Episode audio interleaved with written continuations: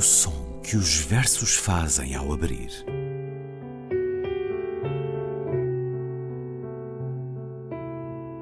Se leio um livro e ele torna o meu corpo tão frio que fogo nenhum o pode aquecer, sei que isso é poesia. Emily Dickinson. Com Ana Luísa Amaral e Luís Caetano.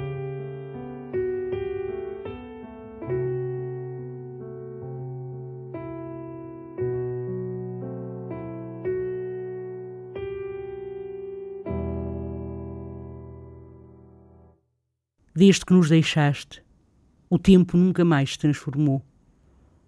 Não rodou mais para a festa, não irrompeu em labareda ou nuvem no coração de ninguém.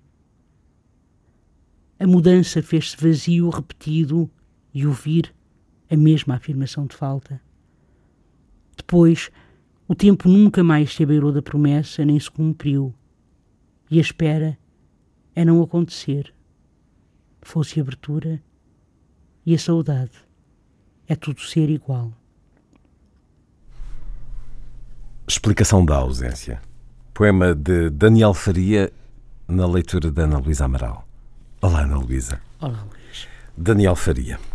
Um fogo sereno, 20 anos depois, passam no próximo domingo da morte deste que há muitos a dizer-lhe as palavras que ele dedica neste poema a alguém, presumo eu. Há muitos que sentem a falta de um poeta que em tão pouco tempo deixou uma marca tão forte. Licenciou-se em Teologia e em Estudos Portugueses. Morreu quando estava no início de uma vida monástica em Sinsberg. Morreu de uma queda, de um acidente em casa. Uma coisa disparatada, não é? Absurda. Tímido, é de uma força rara na poesia que nos deixou. Poesia que está reunida na Assírio Alvim, saiu nova edição recentemente, creio que em abril. Dias 8 e 9, no próximo fim de semana, vai realizar-se um colóquio em Taboaço dedicado a Daniel Faria. O tema é um verso dele: Se acender a luz, não morrerei sozinho. Para si, Ana Luísa Amaral, qual é a força desta poesia? Tem uma força imensa.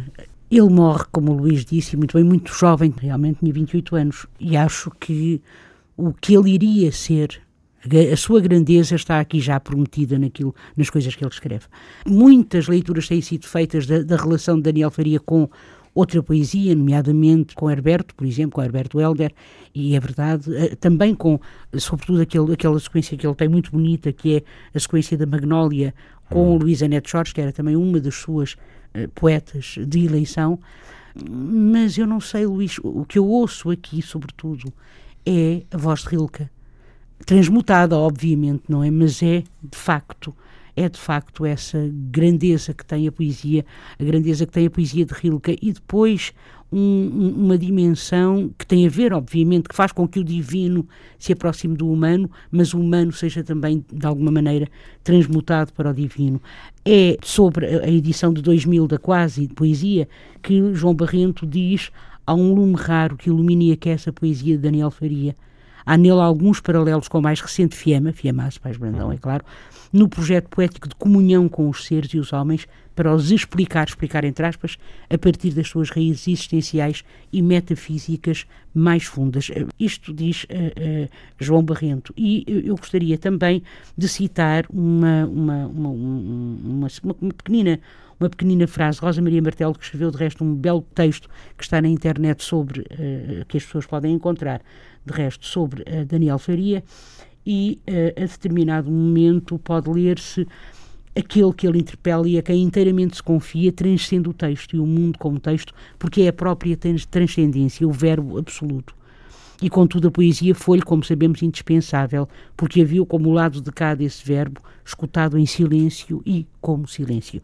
Finalmente, eu não posso deixar de citar uma pessoa que teve muita importância na, na em que Daniel Faria não fosse esquecido, refiro-me a Vera Voga, que foi sua professora, minha colega na Faculdade de Letras do Porto. Ele andou na Faculdade de Letras, frequentou a faculdade, fez estudos portugueses e Vera Voga foi uma das primeiras pessoas a reconhecer o valor, a importância de Daniel Faria e ela editou, infelizmente Vera Voga já não se encontra entre nós, mas editou, entre outros, não é? Portanto, a poesia é também da sua responsabilidade, mas eu tenho aqui na minha mão, dos líquidos, um livro que saiu em 2000 Vera Voga, que escreve no seu pós-fácil, ela tem um pós-fácil muito bonito, de resto, é esta edição de, dos líquidos, onde, onde, nós encontramos essa, essa belíssima sequência sobre uh, a Magnólia.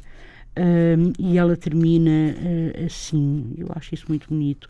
É pelas lágrimas que começam as visões. E eu acho que ele havia de gostar desta pequena frase. Evoca um sentido místico. Isso, ah, claro, ah, claro, pois transcendência, sobretudo. E repare, este desde que nos deixaste, eu, eu acho que isto não tem que ser a ninguém a, a, a, nenhuma pessoa em particular. Sim. Pode ser um amigo, claro, mas eu acho que pode ser também a Deus, a Deus? Cristo a Deus Cristo, aquele que saiu, aquele que se foi embora, digamos Não deixa assim, de ser que nos abandonou. um destinatário. É claro que nos abandonou e, e, tudo, e tudo faz sentido. Desde que nos deixaste, o tempo nunca mais se transformou. O divino é de facto o princípio e o fim. E enquanto, eh, desde que nos deixaste, deixaste de, de nos de estar aqui, digamos assim, de nos seres ausente, de deixaste de ser entre nós. E, é, é, muito bonito, até esta imagem da labareda, em labareda ou nuvem no coração de ninguém, é claro que isto a mim evoca imediatamente a língua de fogo é? sobre os apóstolos, ou seja, a revelação, como se a revelação, por isso é que se chama explicação da ausência, porque a revelação deixou de existir e a saudade é tudo ser igual. E a saudade, obviamente, é tudo ser igual. É que a promessa, que o cumprir da palavra, ou seja, do verbo, ou seja, da promessa, tenha deixado de se fazer. Ele tem um outro poema muito, muito bonito, que é esse homem que disse, eh, esse jovem homem, talvez, melhor dizendo, isto está na Explicação das Árvores e Outros Animais, um livro de 98, e há um verso muito bonito dele em que ele diz, dirigido a Deus, em que ele diz: Amo tão grandemente a ideia do teu rosto. É muito bonito isto, porque não é o teu rosto, obviamente, porque não é possível ver o rosto de Deus na Bíblia até, não é essa ideia de que se se olhar a face de Deus, o efeito é a morte. Sim. É a morte. Por esmagamento, por, esmagamento, por insuportabilidade. É claro, é claro. Então, ando um pouco acima do chão. Este poema é lindíssimo. Se calhar lia, pode ser. Vamos a isso. Ando um pouco acima do chão, nesse lugar onde costumam ser atingidos os pássaros. Um pouco acima dos pássaros, no lugar onde costumam inclinar-se para o voo. Tenho medo do peso morto, porque é um ninho desfeito. Estou ligeiramente acima do que morre nessa encosta onde a palavra é como o pão, um pouco na palma da mão que divide, e não separo como o silêncio em meio do que escrevo.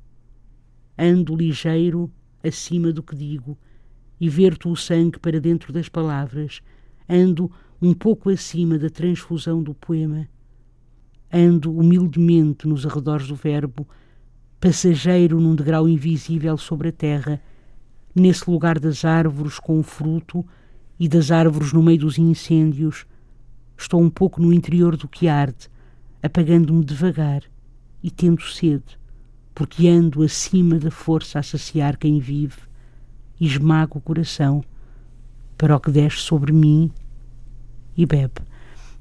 Isto é lindíssimo. Isto foi escrito e, sabe, com vinte e poucos anos. Exatamente, por isso isto, é que realmente isto é não engana, não engana não, que ele não, não. foi um extraordinário poeta, mas, um extraordinário. mas se a morte não tivesse sido tão tão cedo, ele hoje seria certamente um dos nossos grandes. Claro, e, e eh, aliás, uh, ele, ele é literatura. É, exatamente. Aliás, eu comparo um bocadinho o que lhe aconteceu com o nosso Mário de Sá Carneiro, não é? Um homem também que deixa com uma Sim. idade muito semelhante, um, 26 anos. 26 também. anos, não é mais jovem ainda, a obra que deixa. Uh, aliás, ele tem um poema que diz: Pensa que morrerás no chão à tua porta e nunca mais acabarás de regressar.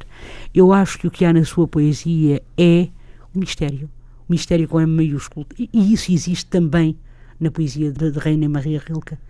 De Rilke. Eh, eu, eu, eu, de facto encontro entre os dois esta ideia de participa a participação, digamos, a comunhão. Eh, o sagrado é feito, o sagrado é feito através da comunhão e a comunhão não tem que ser com Deus propriamente dito, não é? Porque Deus se faz em todos os homens e mulheres, naturalmente, portanto, todos os seres A poesia de Sofia também o levou para a escrita. Sim, sim. E sobre a poesia dele, Sofia escreveu versos que põem o mistério a ressoar em redor de nós. Pronto, olha, está a ver. Há este mistério também no sentido eh, sacro. Exatamente. no Eu acho que é, de facto, encontro. no sentido sagrado, pois claro. Não há uma biografia de Daniel Faria, mas Ana Luísa Amaral já recomendou um texto da Rosa Maria Martelo na Já. internet. Eu vou recomendar um, um extraordinário texto E, e de Alexandre Lucas Coelho. da Alexandra Lucas Pronto, Coelho. então um pronto. texto muito longo que ela escreveu para o. Mil Folhas, Exatamente. saudoso Mil Folhas Exatamente. do Jornal Público. O rapaz raro. Podem procurar, enfim, para- com as referências necessárias. É um texto de 14 de julho de 2001. Alexandra Lucas Coelho eh, entrevistou mais de duas dezenas de pessoas próximas e escreveu, eh, enfim, uma pequena biografia, uma- um grande texto jornalístico de encontro com a vida de Daniel Faria. 20 anos depois, passam neste domingo, 9 de junho, É um grande texto este. Luís, é verdade. Daniel Faria. No som que os versos fazem ao abrir, Ana Luísa. Até para a semana. Até para a semana, Luís.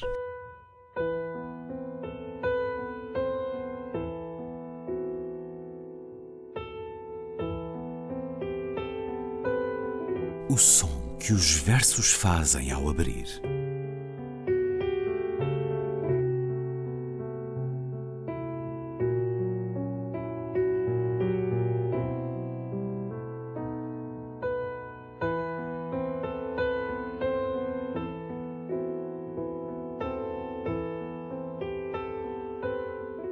Com Ana Luísa Amaral e Luís Caetano.